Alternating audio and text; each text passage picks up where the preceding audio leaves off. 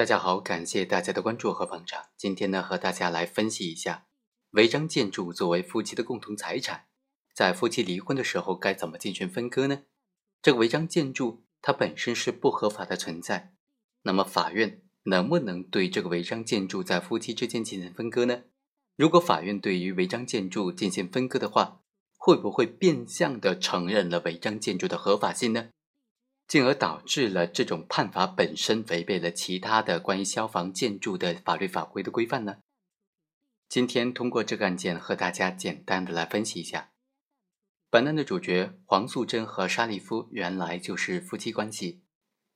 两人于是提起了离婚的诉讼，最终法院是判决了离婚。在离婚判决生效之后啊，本案离婚之后的这个财产分割。也就是争议的焦点，双方当事人在夫妻关系存续期间自行修建的房屋该怎么分割，就成为另外一个问题了。于是啊，双方就再次提起了诉讼，要求对这部分房屋进行分割。双方对这个自行建造的房屋进行评估，评估结果就显示，住宅建筑面积是九十四平方米，估价为七万六千六百元；违章建筑面积是九十一点五平方米。估值为六万四百块钱，合计是十三万七千元。黄素贞对于评价结果没有异议，但是认为违章建筑是不合法的，不应当进行折价补偿。沙利夫就认为，这个房屋虽然是违章建筑，但却登记在房产证上，而且也有价值，应当在评估价值范围之内。一审法院就认为，双方对于诉争的房屋各享有百分之五十的产权份额。现在夫妻两人已经解除了这个夫妻关系，黄某提出对房屋进行分割呢，应当是准许的。双方当事人在法院的主持之下，选取了评估公司来对这个涉案的房屋进行评估，评估的资格、评估的程序都是合法的，所以房地产的估价报告应当是可以采信的。因为违章建筑已经记载在乡村的房屋所有权证当中了。也属于双方的婚姻关系存续期间的共同修建的房屋，具备一定的使用价值。考虑到本案的实际情况，这个房屋属于乡村的房屋，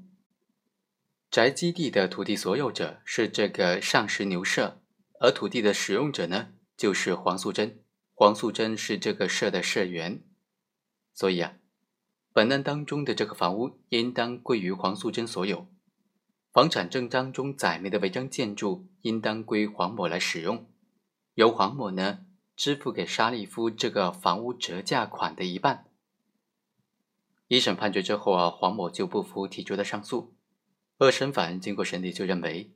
本案的争议焦点是涉案房屋的违章建筑部分是否应当作为夫妻关系存续期间的共同财产进行分割呢？一方面，因为违章建筑本身具有一定的财产属性。而且，本案涉及的违章建筑已经被国家行政管理部门登记在乡村房屋的所有权证当中。双方作为这个乡村房屋的所有权证上记载的共同共有人，婚姻关系解除之后，双方就有权对这部分财产进行价值的分割。但是，违章建筑因为它的违法性，没有办法进行流通交易，它的价值目前是难以确定的。现在的分割呢，对双方当事人都可能造成不公平的结果，所以对涉案房屋的违章建筑部分暂时不应当进行分割，当事人可以共同使用。今后这个违章建筑价值得以确定或者实现的时候，双方都有权再次要求分割。于是呢，就撤销了一审判决，认为这个违章建筑部分是不可分割的。好，以上就是本期的全部内容，我们下期再会。另外，本文作者刘德宝非常感谢作者对这个问题的分析。